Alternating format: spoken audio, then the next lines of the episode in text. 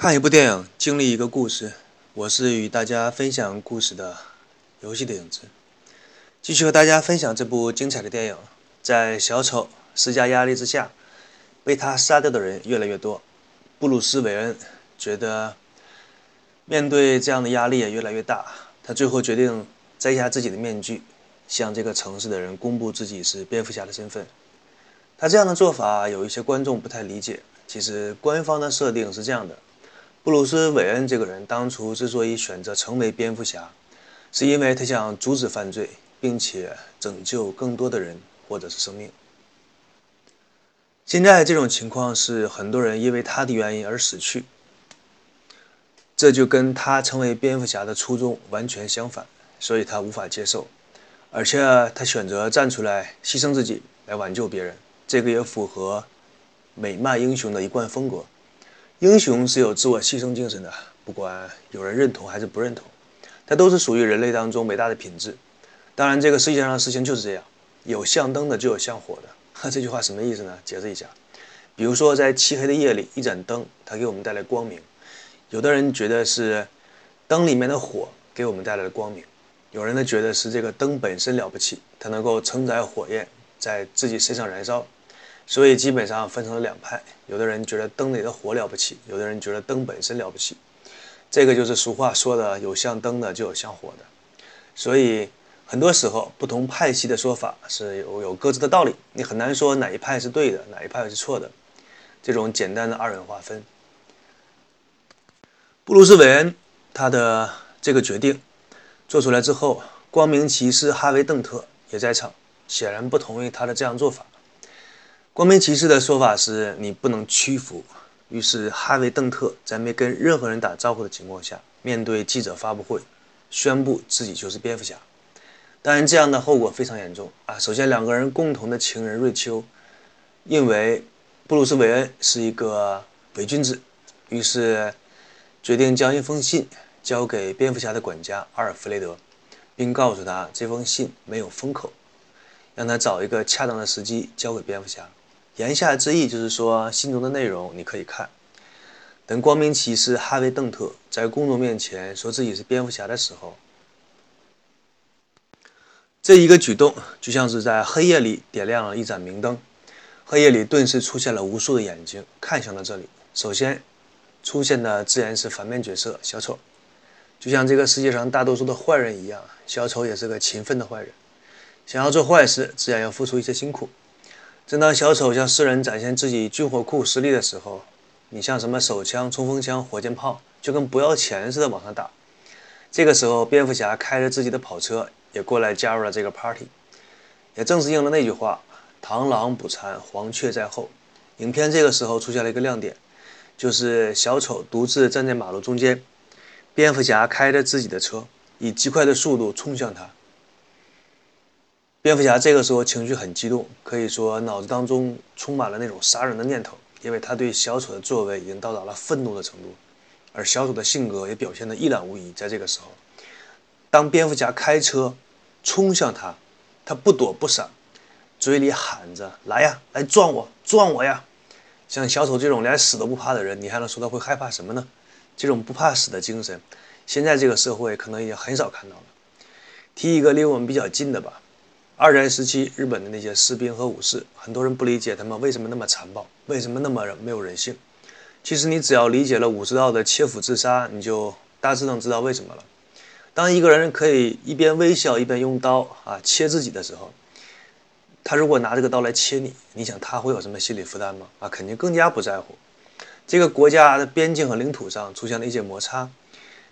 啊，每次这样情况，总会有一些愤青在网上说一些极端的话，什么来一次东京大屠杀之类的。其实这个话他们也只是说一说。你真的让他们面对一个手无寸铁的五六岁的日本小孩子，你让他们用刀去杀了他们，或者把他们眼睛抠出来，你试一下，我我敢保证百分之九十九点九九九的人下不去手的。别看嘴上吵得那么凶，但是蝙蝠侠的世界当中，小丑是可以做到的。他真的是不把生命当一回事。也许有的人不太理解，为什么小丑手里拿着枪，不向蝙蝠侠开枪，而是向蝙蝠侠大喊“来撞我”。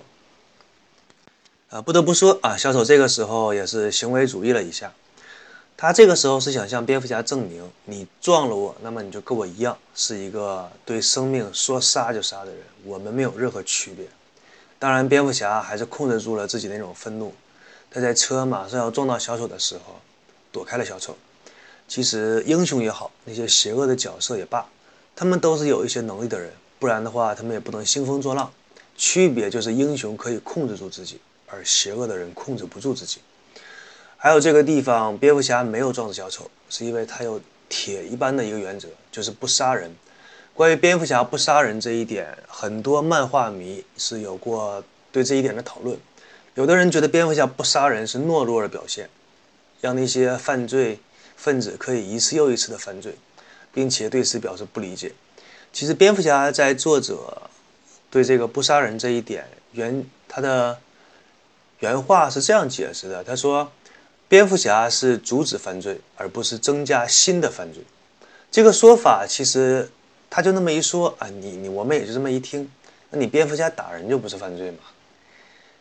我在看讨论区的时候，有一个漫画迷的回复特别经典，他说：“你真的觉得不杀你就是对你很仁慈、很好的一件事情吗？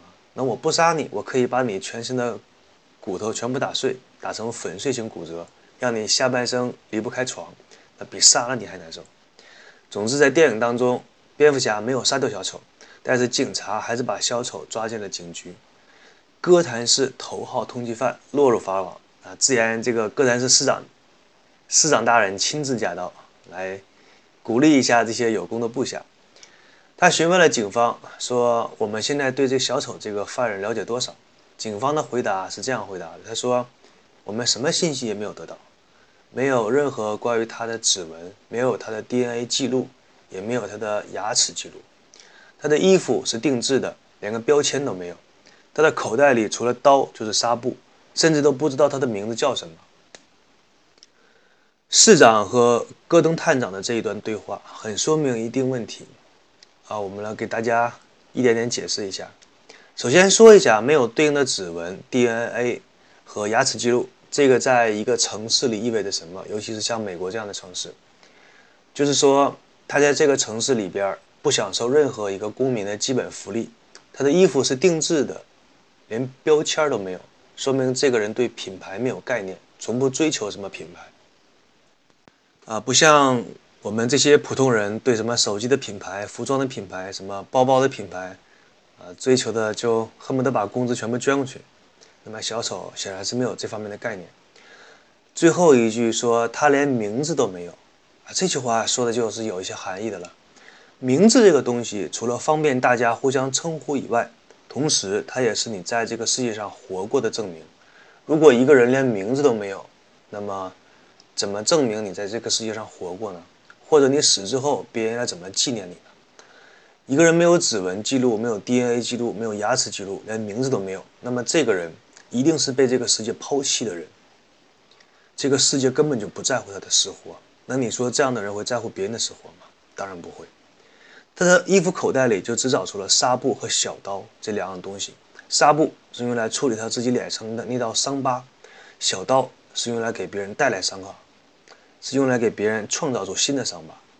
简单的几句交代，就把这个世界对待小丑的态度，以及小丑对待他人的态度说得非常清楚，可以说是点睛之笔的台词。这部电影之所以评价这么高，这个台词功不可没。真的是很有深度，值得你反复的咀嚼和品味。戈登探长抓住小丑之后，被哥谭市的市长任命为哥谭市的警局局长。他身边的那些同事自然是鼓掌表示祝贺。这个时候，有趣的事情是，关在铁笼里的小丑，同时也伸出了手为戈登局长鼓掌。他鼓掌的时候，同时伴随着那种耐人寻味的笑容，总是让人觉得有阴谋的味道。他这个鼓掌微笑，让人印象深刻，以至于有的网友把小丑鼓掌的这个动态图做成了表情包。阴谋家的笑容总是会带来一个坏消息，那么小丑自然是算得上一个阴谋家。小丑虽然是被关进了哥谭市警局，但是光明骑士哈维·邓特始终没有回家的消息。为了查明光明骑士的去向，戈登局长和蝙蝠侠两个人双双进入到了审讯室。一场妙语连珠的对话即将展现在我们的面前。可以说，《蝙蝠侠：黑暗骑士》这部电影的优秀，很大程度于一部分吧，就来自于这一场审讯的对话。那么，这一场审讯的对话是什么？又揭示了哪些含义？我将在下一期节目当中与大家分享。感谢大家的收听。我是跟大家分享故事的游戏的影子，祝大家开心每一天，拜拜。